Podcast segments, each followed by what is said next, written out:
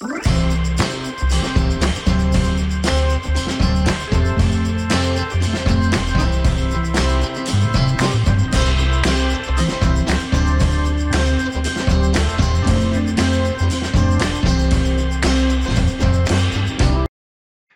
pues hola, ¿qué tal? Bienvenidos todos. Yo soy Alejandro Chávez y aquí estamos en otro video. Aquí nos acompañan Ricardo y Rodrigo. ¿Cómo está Ricardo? Hola, muy bien. ¿Qué tal? ¿Cómo están?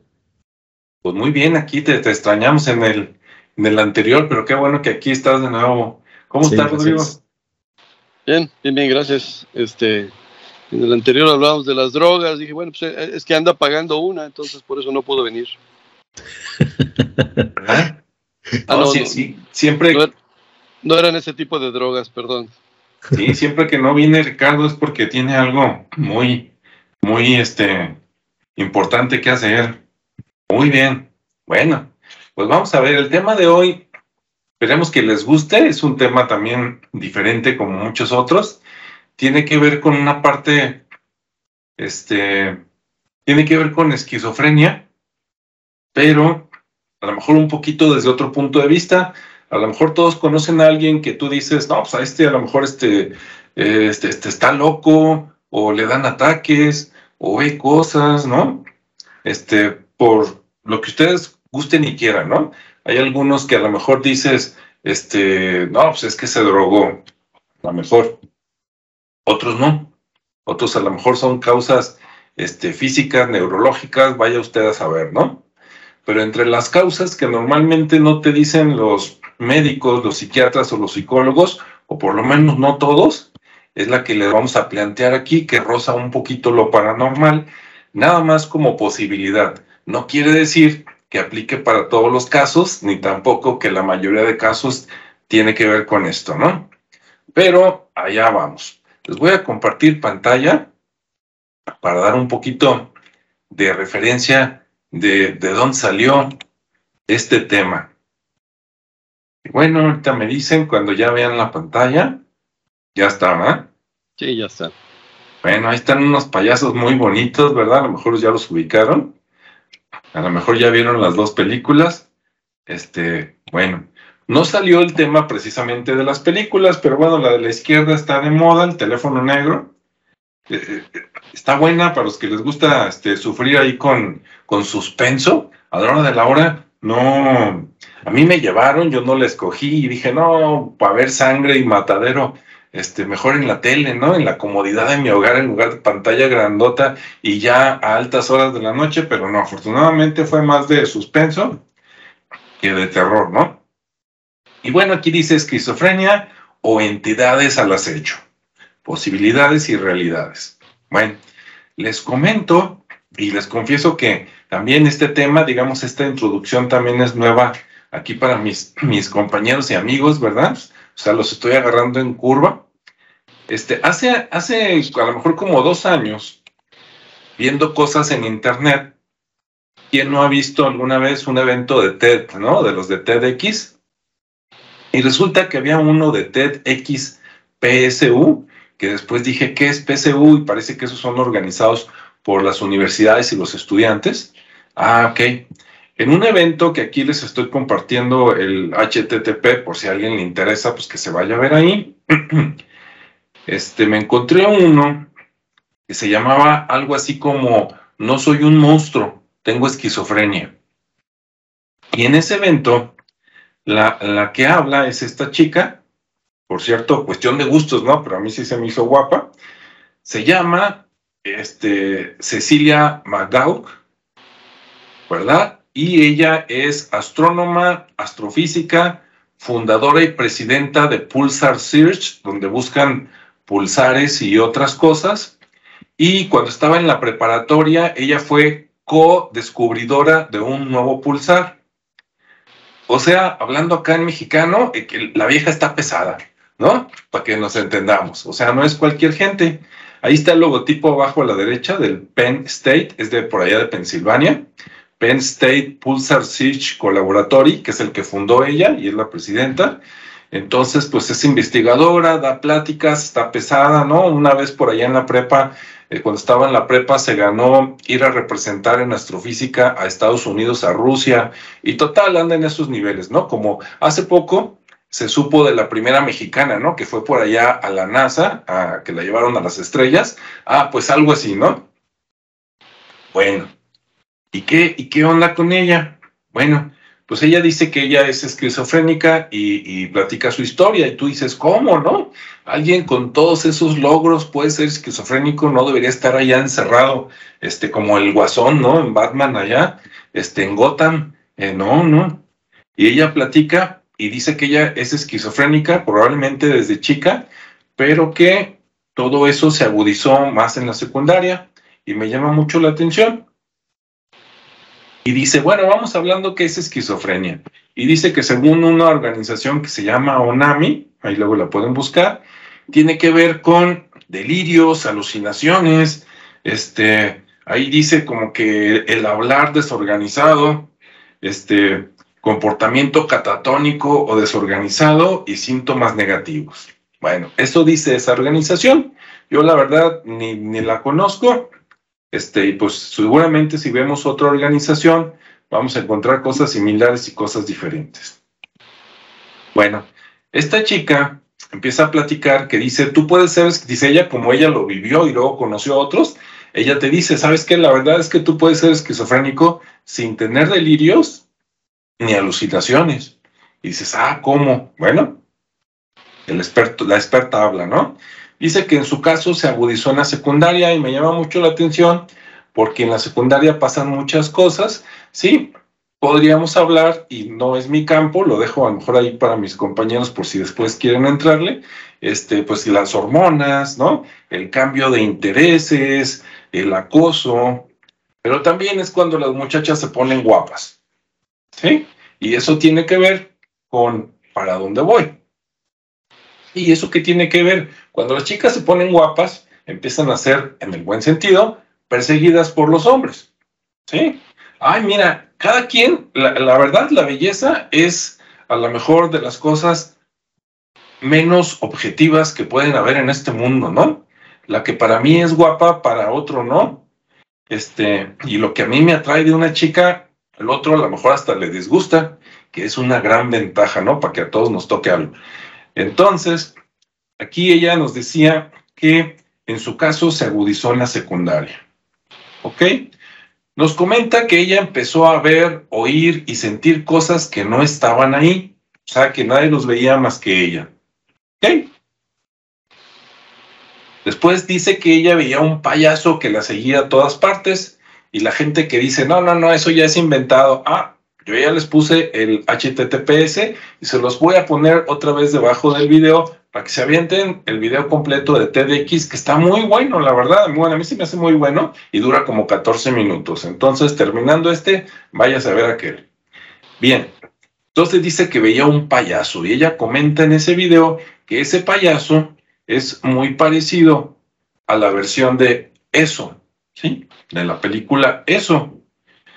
Entonces, dice que ese payaso le hablaba, se burlaba de ella, la pinchaba, yo quiero pensar que la picaba con algo, y dice que a veces, muy raro, pero hasta la mordía.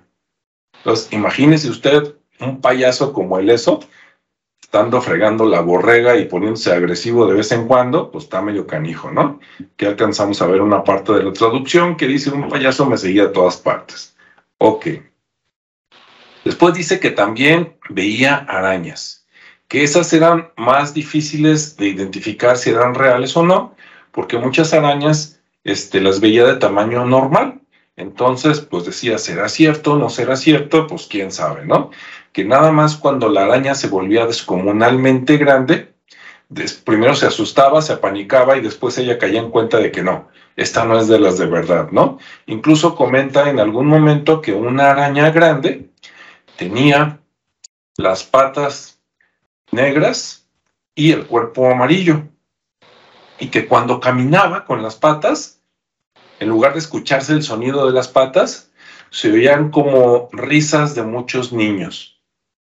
¿Sí? Si es que si alguien de aquí hace películas de terror, se puede fusilar ese tip que no lo hemos visto en ningún filme, ¿verdad? Y aquí está de viva voz de alguien que tiene esquizofrenia. Ok.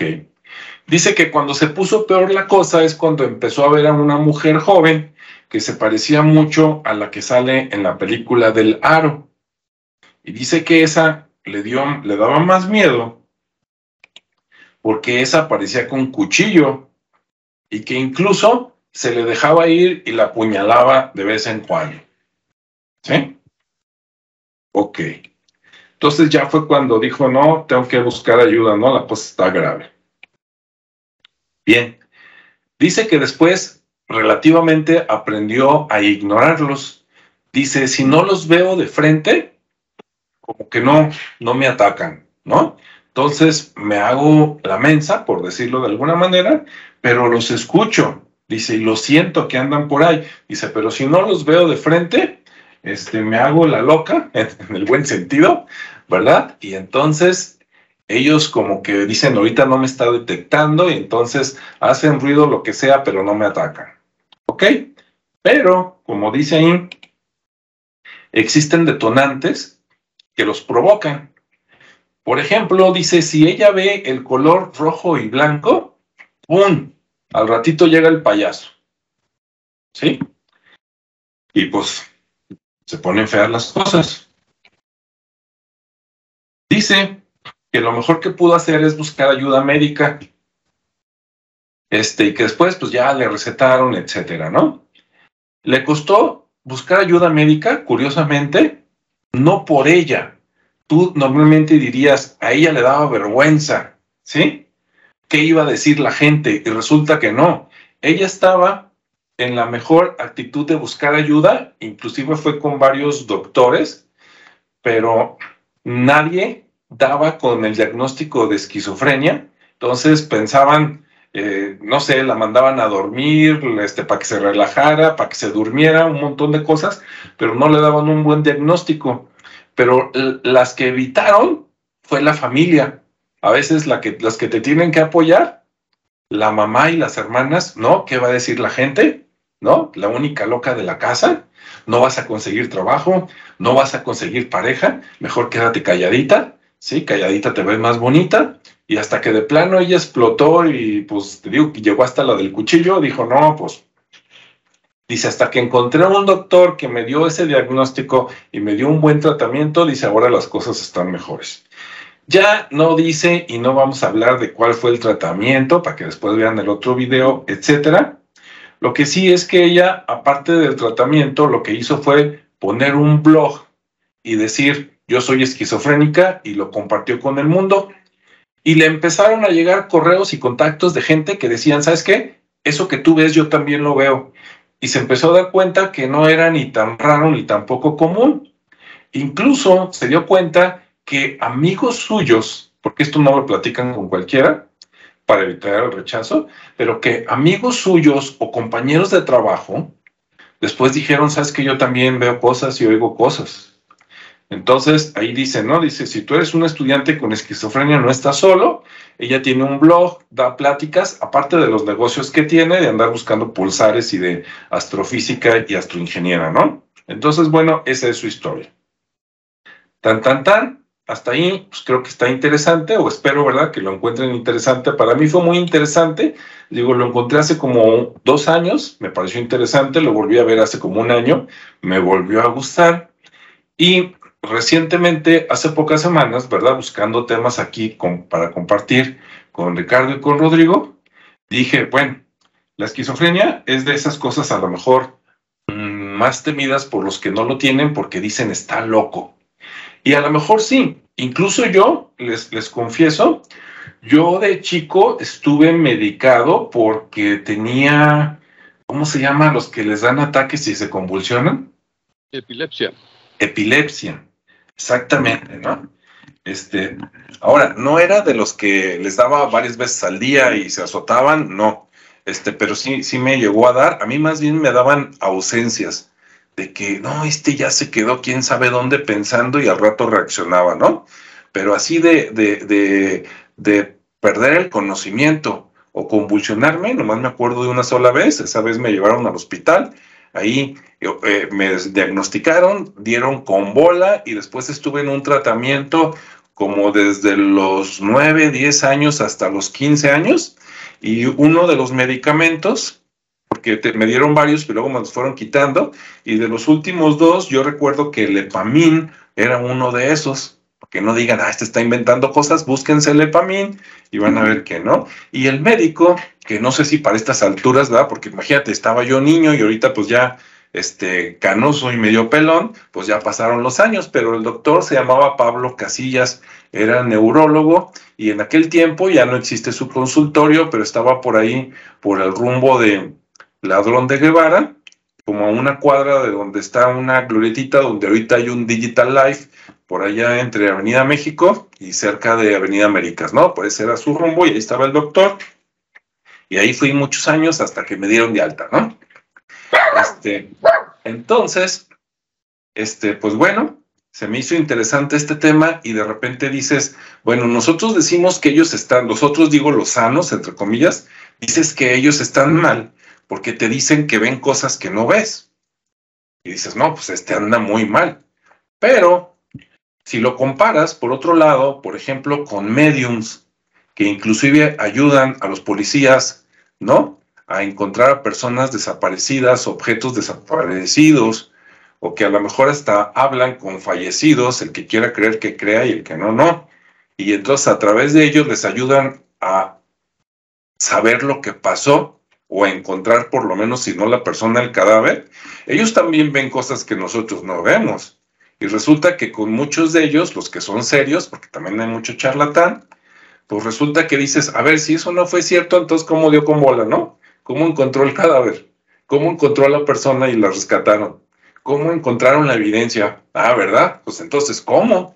Entonces de repente se me ocurrió esto de que, oye, y si algunos esquizofrénicos o de esa rama, ¿no? A lo mejor la esquizofrenia es el nivel más alto y hay otros más bajas, si a lo mejor algunos de ellos, a lo mejor ven cosas que sí existen y que los demás no podemos ver.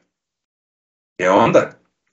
Entonces, bueno, ahí la dejo en el aire y ahora sí me gustaría a discreción, el que quiera aventarse primero, Ricardo y Rodrigo, bienvenidas sus opiniones.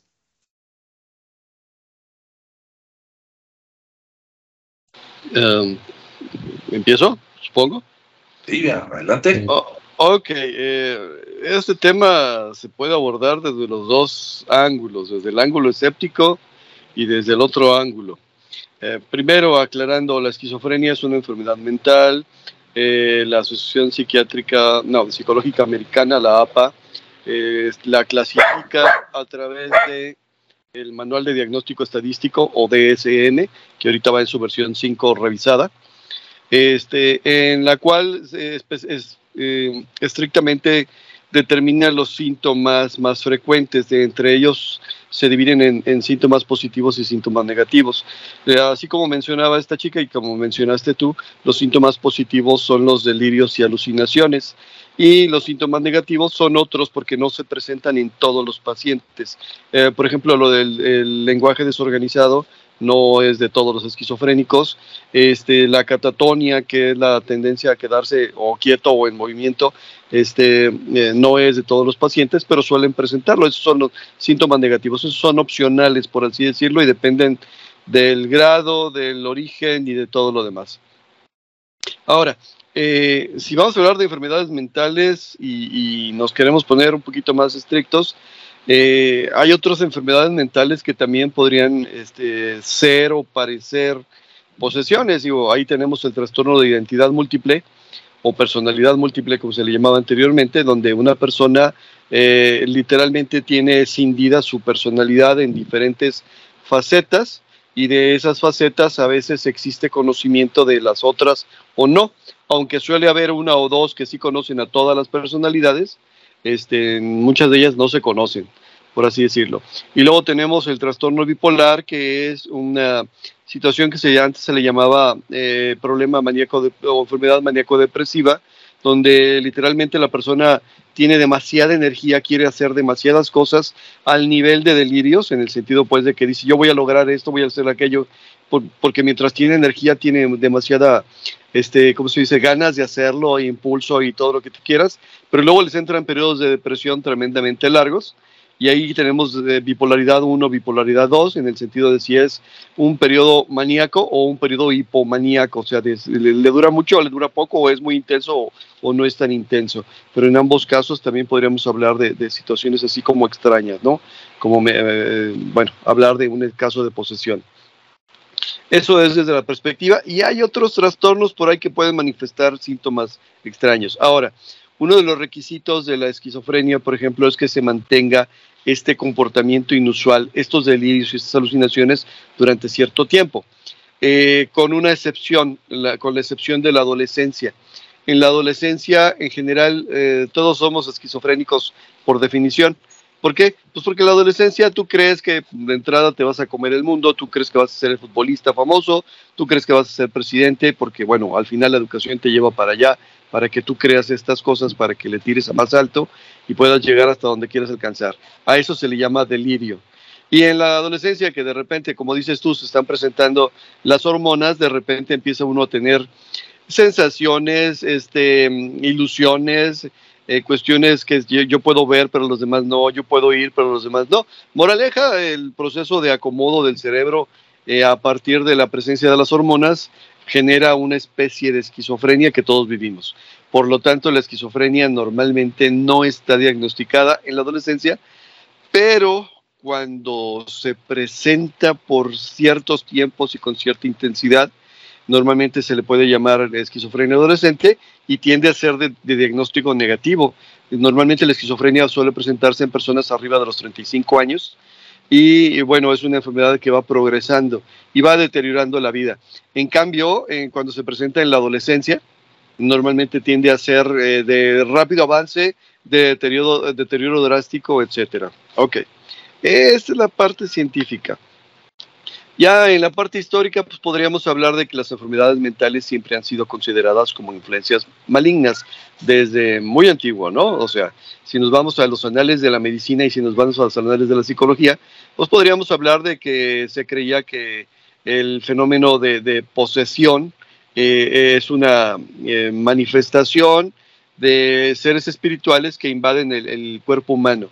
Y ahí tenemos eh, entonces una situación donde la enfermedad no es provocada por la persona o por el desequilibrio de la persona, sino por una entidad diferente, con voluntad diferente, con inteligencia diferente, que adquiere características eh, suficientes y necesarias para que la persona pueda, para que pueda ingresar a una persona y al haber ingresado a la persona cambia su personalidad, cambia su comportamiento, cambia su todo lo demás.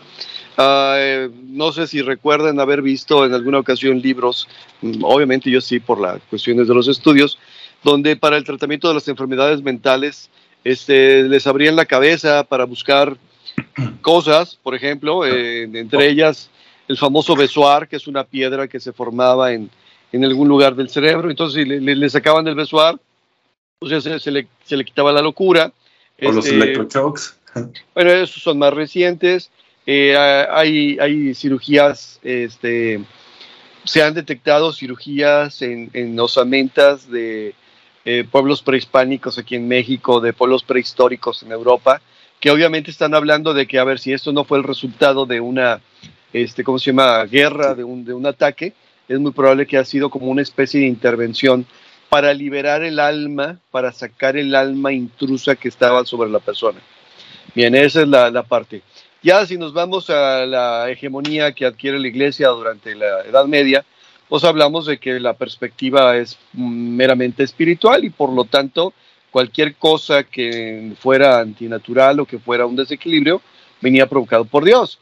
Y obviamente eh, al, al, perdón, no provocado por Dios, venía permitido por Dios. Y obviamente al ser permitido por Dios le da acceso a los del equipo contrario, que eran los demonios, a, poder hacer y afectar este, las situaciones de, vida y de salud, ¿no?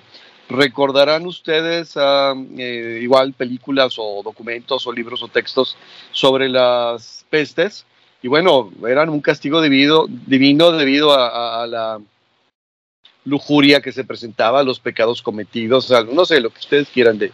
Entonces, bueno, las enfermedades mentales como el resultado de haber eh, eh, sido tocado por un ente espiritual porque Dios lo permitió en base a tu propio, este, ¿cómo se dice?, comportamiento. Me quedo con esta parte aquí porque la siguiente parte está más complicada. Muy bien, entonces, ahí fue entre que la parte médica dice una cosa, parte religiosa trae otra historia, y aparte entre las este, culturas antiguas y otras cosas, pues hay otras posibilidades. ¿Sí? ¿Tú habías considerado algo así, Ricardo, o has escuchado algo por el estilo? Pues bueno, desde la parte clínica es, eh, me tocó conocerlo un poquito más por el tema del famoso personaje Pablo que ya conocen y que de alguna manera en algún momento tenía ese tipo de situaciones, ¿no? El hecho de que escuchaba, de que veía, de que olía, porque al final de cuentas como que todos los sentidos se, se van por etapas magnificando en ese sentido de, de poder escuchar voces, el poder ver cosas que otros no veían y que de alguna manera conlleva todos los síntomas de una esquizofrenia, por así decirlo. Entonces él, eh, pues obviamente al empezar a tener estos síntomas que, no le eran tan, tan ajenos porque desde niño los tenía, pero que después eh, ya de adulto surgen, es, era lo más extraño, ¿no? Porque generalmente, como bien comentaban en la parte de la adolescencia, es donde generalmente surgen y, y son como muy, son etapas es una etapa en la que se empieza a desarrollar todo y, se disparan ciertas hormonas o ciertas situaciones y pasando cierta edad, pues se restablecen. Pero, pero sí en ese caso, digo, a mí me tocó escucharlo y, investigarlo y tratarlo simplemente por el hecho de, descartarlo no tanto por, el, por encontrar esa parte de que sí era esquizofrénico, sino más bien que, que, le, que, su diagnóstico fuera todo está normal, incluso químicamente, porque también el cerebro eh, a veces este, suceden estas cosas por, primero por una separación en el, en, según entendí en aquel entonces. Eh, no, como que las, como que las, el área del pensamiento se desconecta, eh, entonces ahí es donde se, se crean disasociaciones entre lo que ves y escuchas y bueno, es un, es un todo un tema, ¿no? Que, que, está explicado científicamente, pero, pero que ya una vez que te hacen todas las pruebas, pues se descarta. Eh, la parte química, que es donde se logra a través de medicamentos restablecer, si es que tuvieras eso, y que finalmente, pues es una enfermedad que no tiene cura y no saben el origen cierto de lo que lo provoca. Entonces también es como multifactorial, ¿no? porque incluso puede ser genético o puede ser que el mismo entorno por situaciones eh, de estrés, porque incluso muchos de los de los padecimientos o de las situaciones también se pueden identificar con un estrés, ¿sí? Por aquello de que estás ya muy estresado y el estrés se mantuvo por mucho tiempo, que ya de repente estás medio paranoico eh, y, este, o estás como con ese delirio de persecución, que también es otro de los síntomas. Eh, o que ya de plano estás tan estresado y tan tenso, tan preocupado, que ya a veces no coordinas o ya incluso tu habla, tu forma en la que escribes ya no tiene sentido. Eh, lo que mencionaban de la parte catatónica, cuando ya pues estás como que no controlas pues lo que sucede en tu cuerpo con situaciones extrañas de movimientos. Eh, y bueno, que también llegan a deteriorar, la parte de, pues de las relaciones sociales, obviamente de, como estudiante o como trabajador, eh, y bueno, hay muchos cambios en la personalidad, ¿no? Que también llegan a, a sufrir estas personas, incluso algunas que tienden a ser, a aislarse, ¿no? Que también es otro comportamiento.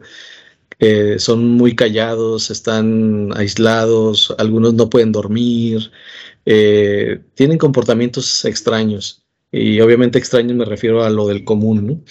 Eh, y obviamente, pues también hay aquellos que se preocupan en demasía por, por temas este, eh, como del, lo oculto, ¿no? De lo religioso, que es a lo que también de repente hay esa tendencia, ¿no? Porque si ves a un niño que, que viene, que está sano y que es hiperactivo o que es normal, pues al final de cuentas es un niño y, y, explora y tiene ciertas habilidades, como ya las hemos platicado en algunos otros eh, programas, y que puede, puede empezar a ser juzgado por este tipo de situaciones, ¿no? Incluso muchos son medicados sin siquiera tener un diagnóstico profundo, sino simplemente, a ver, apláqueme este chiquillo y denle unas píldoras ahí de para que se esté tranquilo y esté callado. Y, bueno, muchas veces así es como van apagando esas habilidades, ¿no? O las van, sí, pues, este, bloqueando. Entonces, en este caso que a mí me toca conocer, pues bueno, se da ese tema, eh, se, empiezan a generar esos, no comportamientos, sino más bien eran eh, situaciones que vivía él, pero que no, de alguna manera no, no representaban un tema de que, que tuviera delirio o ilusiones o alucinaciones o nada de eso. Simplemente eran cosas que, que eran muy fáciles de comprobar en algún otro momento, pero ya que encuentras como a otro tipo de personas, ¿no? Ya ligadas un poquito más al, al, término espiritual, sin meternos a temas religiosos, pero que ya, como bien comentabas Alejandro, que de repente ya este, eh, escuchas algo y que ese algo tiene sentido para otra persona, lo comparte y, resulta que queda real, ¿no? Entonces, ah, caray, pues yo cómo me enteré de esto eh, y, este y que parecía como una alucinación o como una algo que escuchó y que al momento de compartirlo, pues resulta que tiene sentido y que ya le estaba dando algún mensaje a alguien, ¿no? Entonces era, era muy, muy interesante esa parte. Entonces, eh, pero sí, pues obviamente pasas por todas esas etapas para descartar que, tengas algún, algún problema neuronal y, pues en el Inter pues conoces todo lo que pasa, ¿no? E incluso los posibles tratamientos o la posible medicina que te pudieran haber dado, que al final pues son todas drogas este, que logran controlar de alguna manera y que traen sus efectos secundarios y bueno, entonces, pues esa parte no la, no me tocó conocerla porque él no estuvo en esos tratamientos, pero sí, afortunadamente, pues él llegó con gente que lo, lo entendió y lo canalizó. Y, y de alguna manera se, se, se, controló, así como esta chica que es, eh, pues es funcional, aun cuando tiene esa enfermedad, pues este cuate era funcional, pero no tenía esa enfermedad, ¿no? Entonces, pero parecía que la tenía. Entonces era un caso muy, muy extraño pero que al final pues se vuelve algo normal. Es, son temas de, que todos traemos esa habilidad de, conectarnos, de comunicarnos y de, y de, ver un poco más allá de lo, de lo que normalmente vemos por, por tema de percepción y tema de, pues de no traer bloqueado, de no tener tantos paradigmas ahí. Y, y que era muy interesante porque de alguna manera ligado al, al, tema de, la, de lo que mencionaban de los mediums y todo esto, pues él de alguna manera tendía a, esa situación, ¿no? Donde escuchaba, eh, validaba lo que escuchaba para precisamente descartar lo que, lo que aparentemente era una esquizofrenia, pero al validarlo, pues ya sabía que no.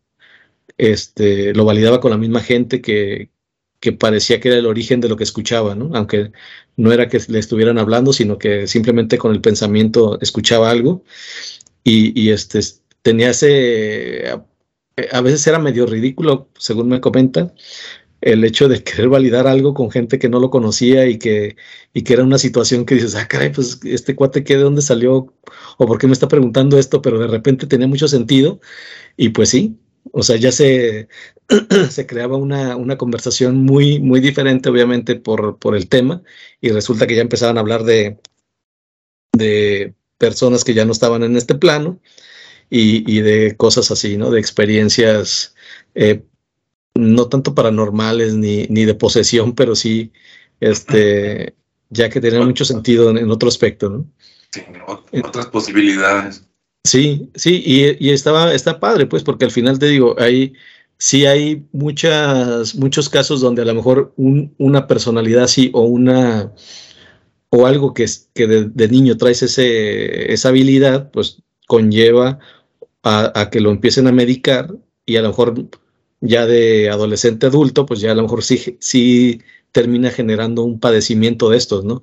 Que como, como bien puede ser que, que sea muy controlado y sea un, un, chico, este, no sé, nostálgico, este, muy, muy este, pasivo, pero, pero en, en extremo, que se vuelva aislado, que así como los hemos, sin, sin menospreciar los hemos, es una corriente totalmente diferente, pero tiende a ser melancólica.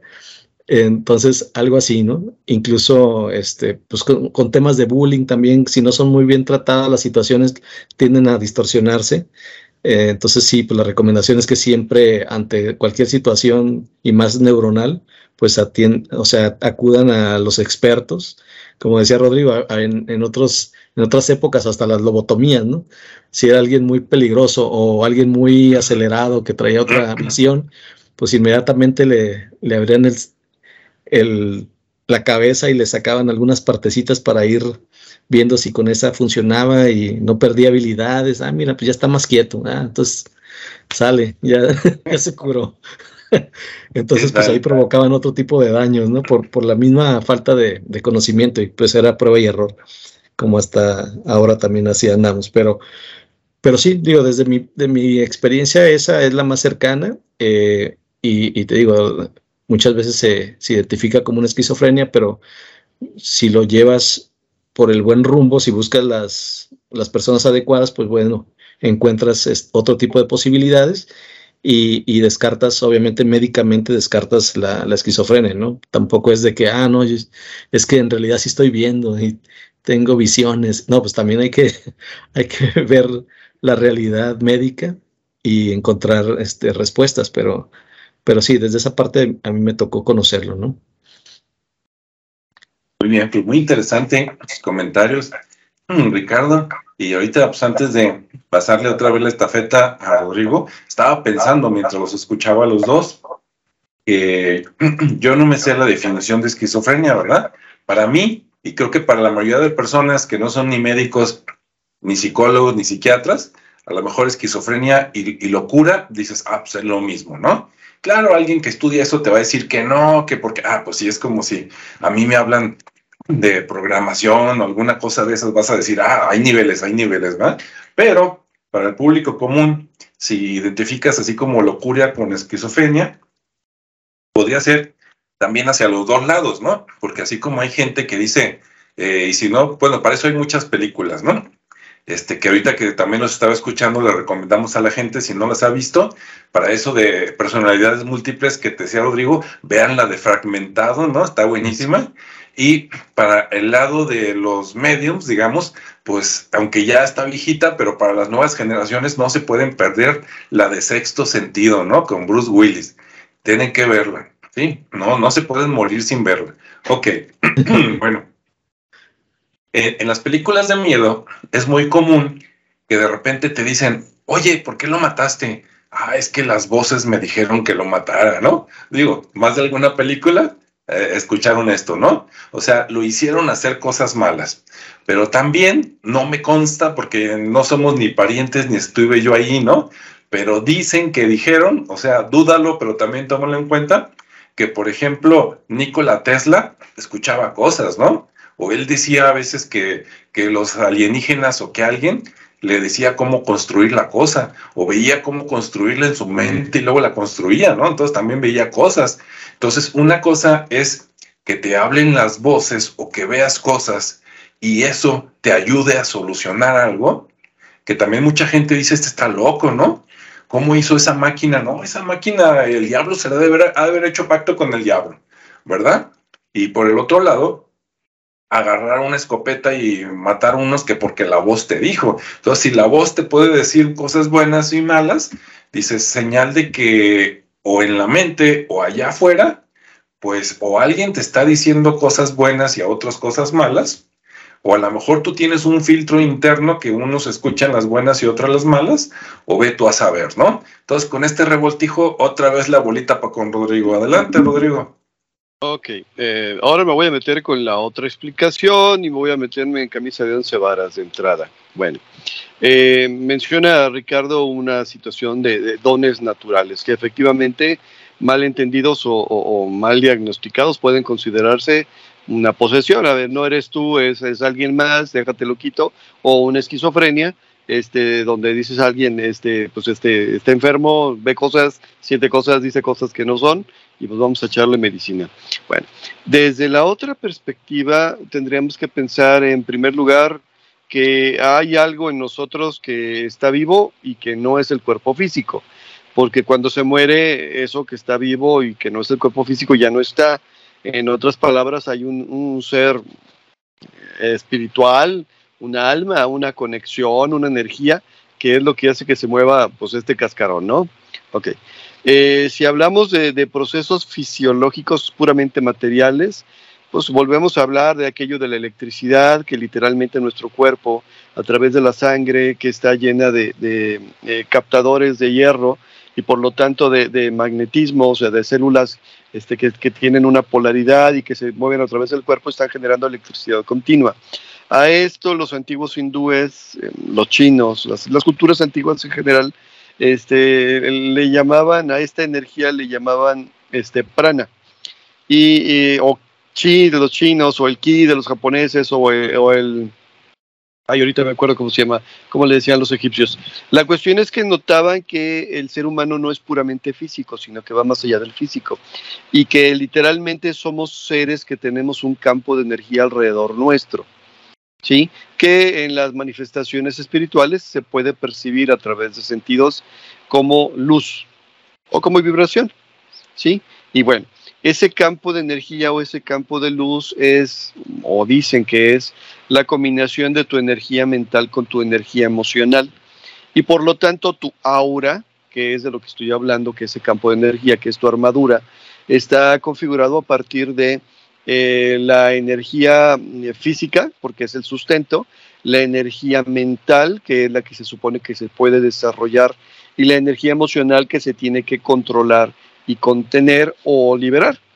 Bueno, todos traemos ese campo de energía, todos traemos un sistema inmunológico energético, por decirlo de alguna manera, pero ese sistema inmunológico energético puede alterarse, modificarse, abrirse o cambiarse si está formado de pensamientos, de emociones y de salud física, obviamente un pensamiento inapropiado lo va a modificar o uno muy apropiado lo va a modificar.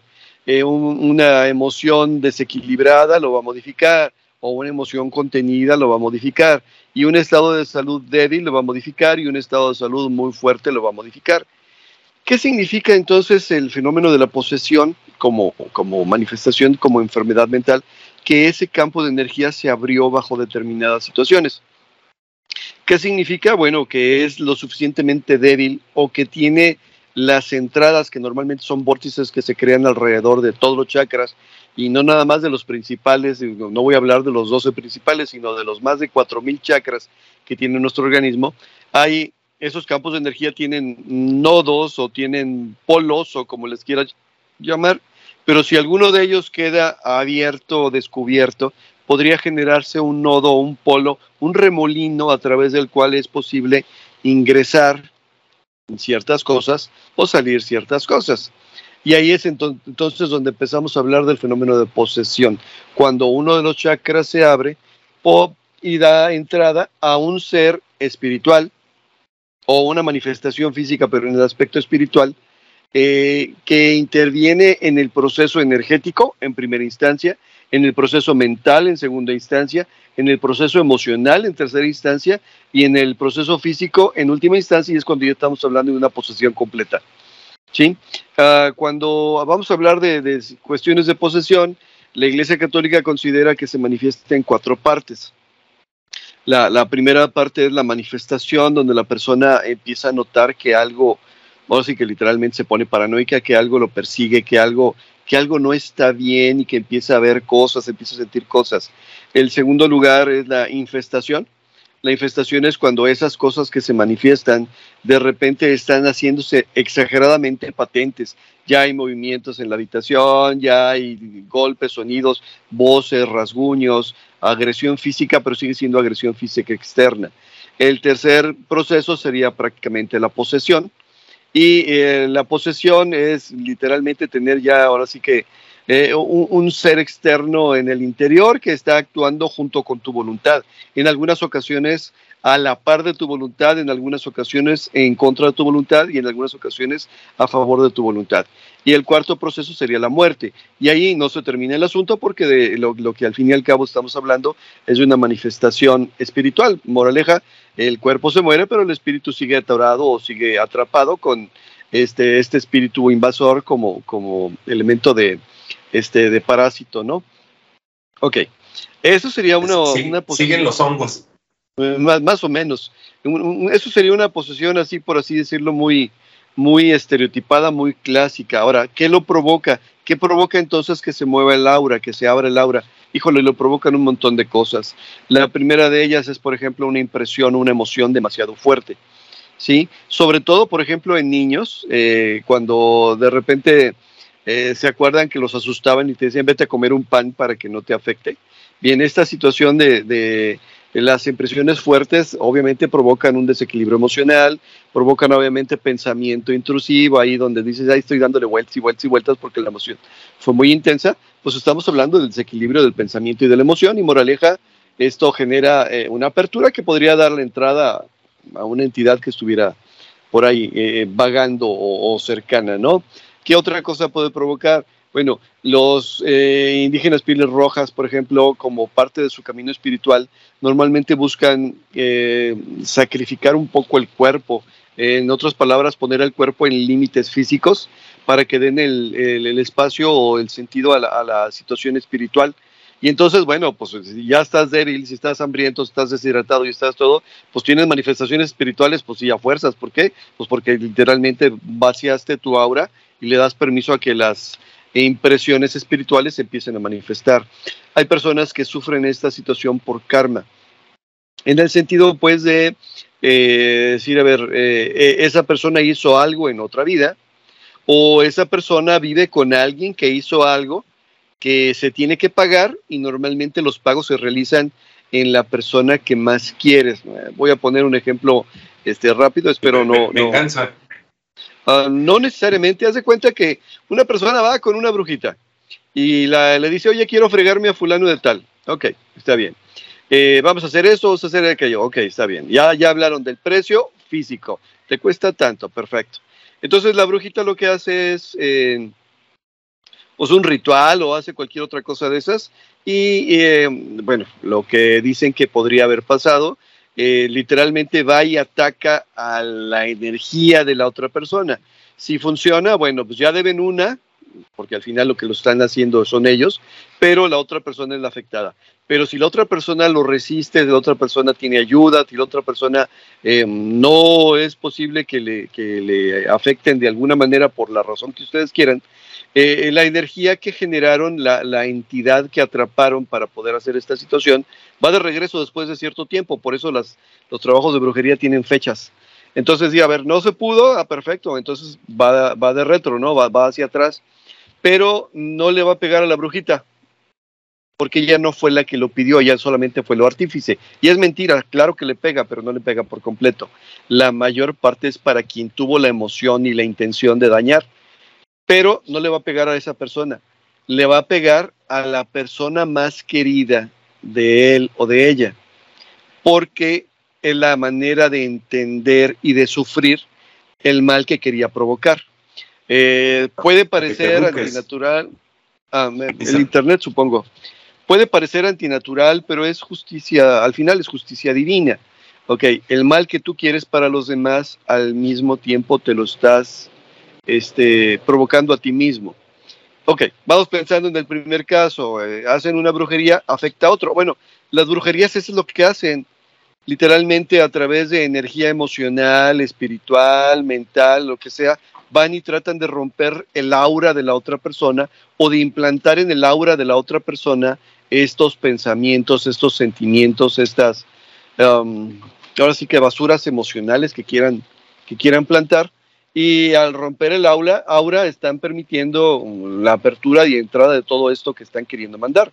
Si el trabajo de brujería o de magia es relativamente este, simple, pues es nada más generarle eh, una situación de desequilibrio que puede durar y que puede ser terrible.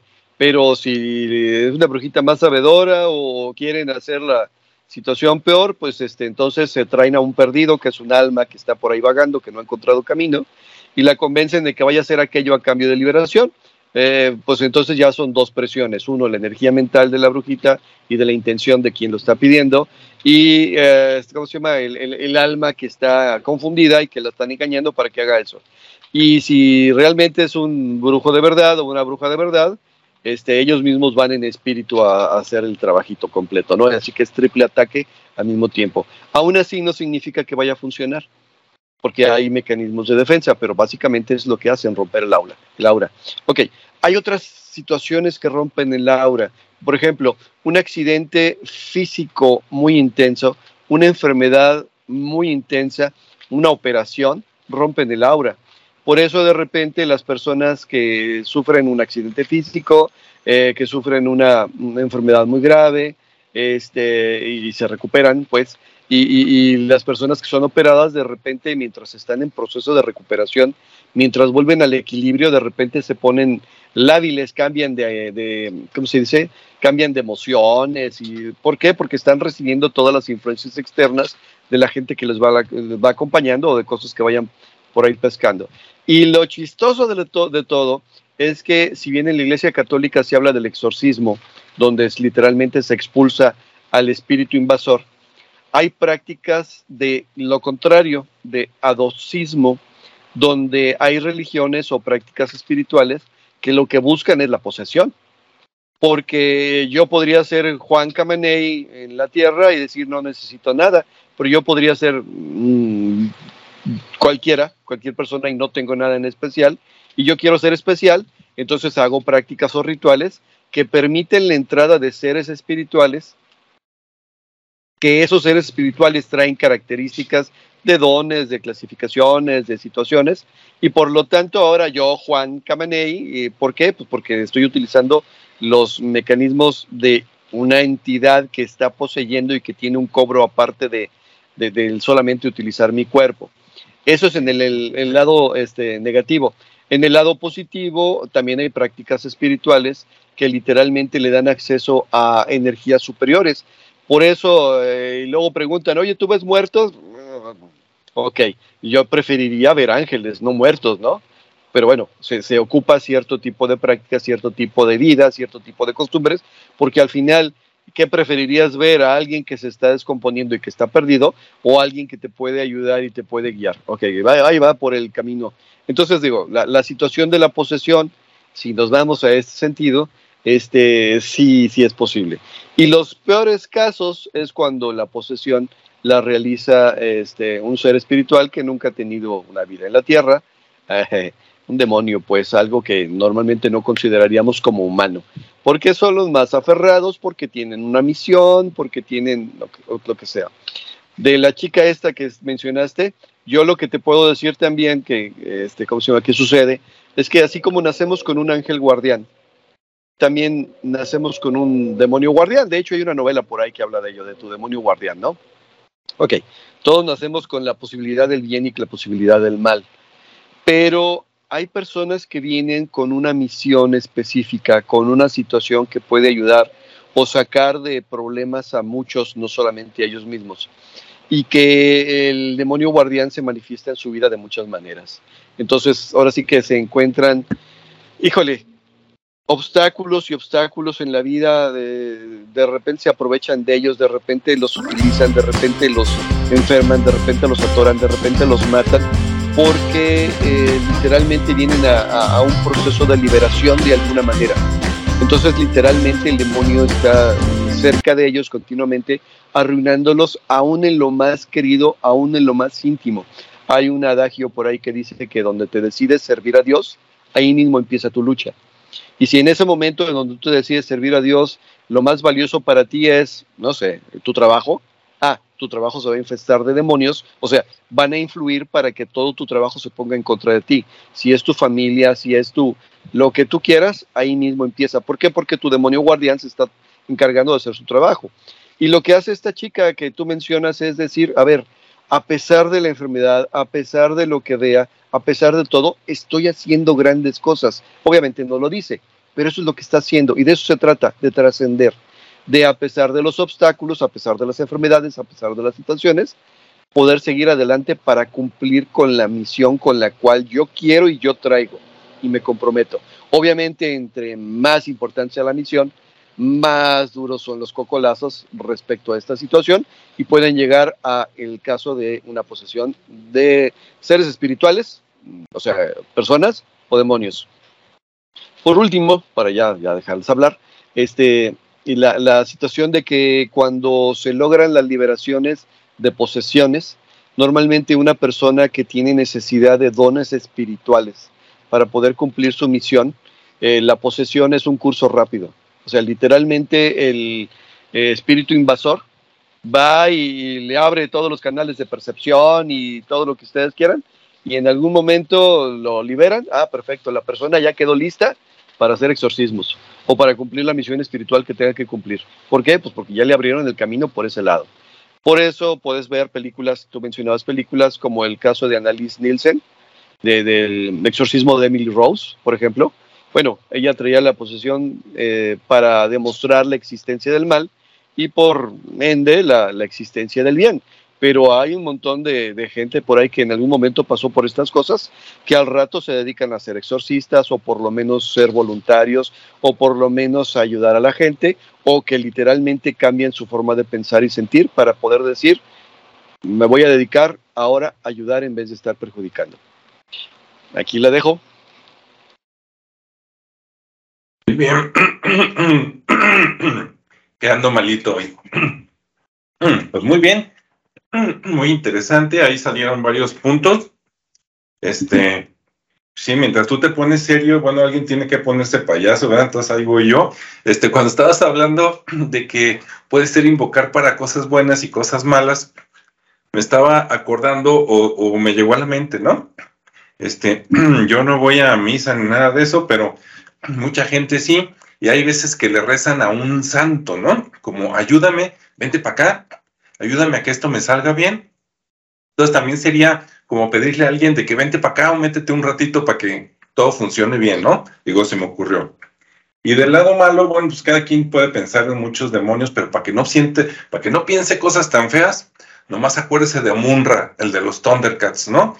Que les pedía a los antiguos espíritus del mal que mejoren ese cuerpo decadente, porque pues estaba para la fregada, ¿no? Apenas podía caminar y de repente ya estaba todo fuerte, mamey y, y así como, como la roca, ¿no? Ok. Cuando Rodrigo estaba hablando, mencionó el demonio guardián y Ricardo dijo que sí. Entonces, aparte de lo que quiera decir Ricardo, a mí me dio curiosidad de que si ella había escuchado de esto o no. Adelante, Ricardo.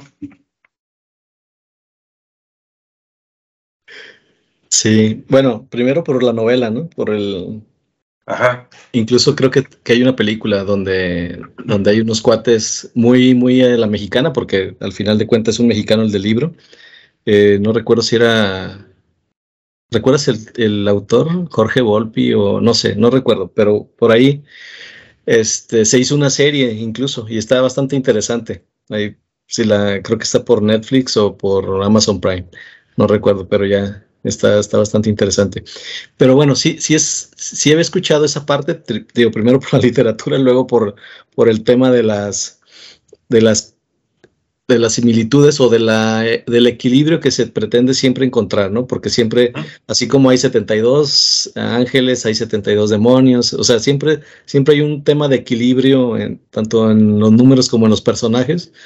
Eh, y obviamente, pues sí, siempre traemos ese, incluso en las caricaturas, en, la, en las etapas donde se ve el angelito de un lado y el demonio, el diablito del otro lado ahí aconsejándote, pues siempre tiene esa, dualidad, ¿no?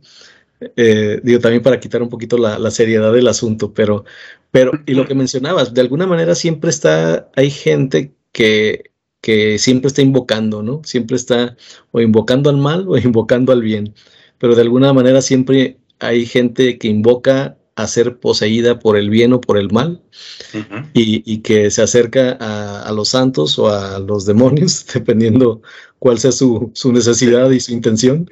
El que funcione más rápido. ¿eh? sí, el, que, el que accione más rápido, que a veces es el que cobra más caro, ¿no?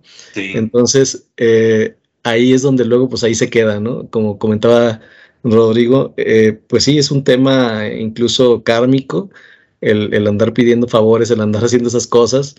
Eh, y también es un tema de aura, ¿no? Que incluso a mí que me gusta mucho el Reiki, que tengo un máster ahí de Reiki, pues el tema del, del, aura y de las energías y de todo eso, pues sí es de mucho, de mucho cuidado, ¿no? No, no cualquiera puede andar abriendo ahí este, esos vortex de energía en tu, en tu persona para que otra, otra energía este, no tan pura llegue y se, y se introduzca. Entonces, pues digo, para no hacer más extenso esto, porque creo que nos dio muy buena información Rodrigo, eh, yo nada más me gustaría como, como este, eh, me quedé mucho con el tema de la locura, ¿no? Que creo que también es un, que incluso vemos, a mí me, gusta mucho observar a la gente y de repente siempre he tenido el tema de los indigentes, ¿no? La gente que anda en la calle media ida, que, que realmente dices, no sabes si este, este cuate a lo mejor lo que le ha pasado es algo que, que no lo han entendido y, a lo mejor no está loco, a lo mejor dentro de la, de la, locura aparente, pues a lo mejor tiene mucho, mucha cordura, ¿no? Tiene mucho sentido. Pero como nunca nos damos la oportunidad de llegar y ver, bueno, yo una vez sí, sí estaba medio loco, porque no, no se prestaba para la conversación. y, habrá quienes sí son, son hasta, hasta muy filosóficos, ¿no? Ahí como que se quedaron clavados en una etapa de incomprensión o de, o de ruina porque muchas veces es eso, que, era gente que tenía negocios y perdieron y se perdieron a la familia y se tiraron al abandono. Y me tocó una vez conocer a alguien así. Entonces, sí es bastante interesante. Y por ahí también en los 90 me encontré un libro que me gustó mucho que se llama El genio y la locura.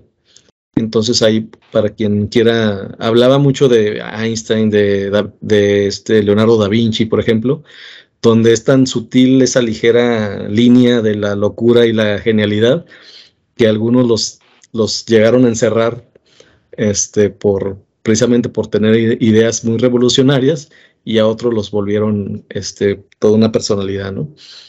Y, y bueno, hay esas recomendaciones. También los Warren, ya ven que hay, hay muchas películas de, de la monja, de Anabel, de todo eso, y que son casos en teoría verídicos, no, no sé, pero sí existen muchos registros de eso y también pues quien esté interesado en esos temas, pues pueden investigar a esa familia, ¿no? Y, ya, y ya por último, nada que ver, pero me gustan mucho las historias que tiene Jorge Bucay en sus cuentos para pensar que, incitan a, entender ciertas situaciones, como las que comentaba Rodrigo de las brujitas o de las o de los valores, pero bueno, por ahí hay, hay algunas historias muy, muy interesantes que, nos llevan a, reflexionar sobre esas situaciones, ¿no? Entonces ahí eh, yo con eso quisiera cerrar mi participación con esas tres recomendaciones, ¿no? Muy bien, pues muchas, muchas gracias, Ricardo. Y bueno, a la gente esperemos que le haya gustado el tema. Como siempre, esperamos sus comentarios a ver qué nos dicen. Y si les gustan más temas por el estilo, pues aquí nomás metemos la mano y sacamos más. Este, y me gustaría decirles a las personas que, que pues siempre que no piensen nada más así como en la dualidad, ¿verdad? De que o es blanco o es negro. Este, yo digo que siempre, por lo menos, siempre hay cinco opciones. Y dices, ah, caray, ¿cómo que cinco? Pues sí, es que si aquí está el negro y aquí está el blanco, en medio está el gris. Y luego, en medio, entre el gris y el negro, está el gris oscuro. Y del otro lado, en medio, entre el blanco y, entre, y el gris, pues está el gris claro, ¿no? Entonces, de la misma situación, mismo problema, el tener dos opciones opuestas siempre te da cinco posibilidades. Entonces eso es muy bueno, ¿no? Porque ya te da más, más pensando para dónde me muevo un poquito. Este, y, pues si fuiste, y si fuiste niño y se te ocurrió como buen niño mezclar este, las pinturas, te das cuenta de que el gris se forma de combinar todos los colores. Así que si está el gris, está en todos los colores. Ahí está. Sí, es otra posibilidad que ahorita ni hablamos de eso porque metemos un montón de cosas, ¿no? Este, luego luego resulta que a lo mejor el blanco y el negro no son colores, pero sí, ahí está todo, digamos, ¿no? Ahí está el, arco iris. Hay muchas posibilidades. Bueno, pues gracias. Esperemos que les haya gustado. Y pues bueno, aquí nos quedamos este, contentos y esperando la reacción de todo el mundo. Que tengan buen día, buen fin de semana y sean felices, ¿verdad? Sí, hasta la próxima. Hasta luego.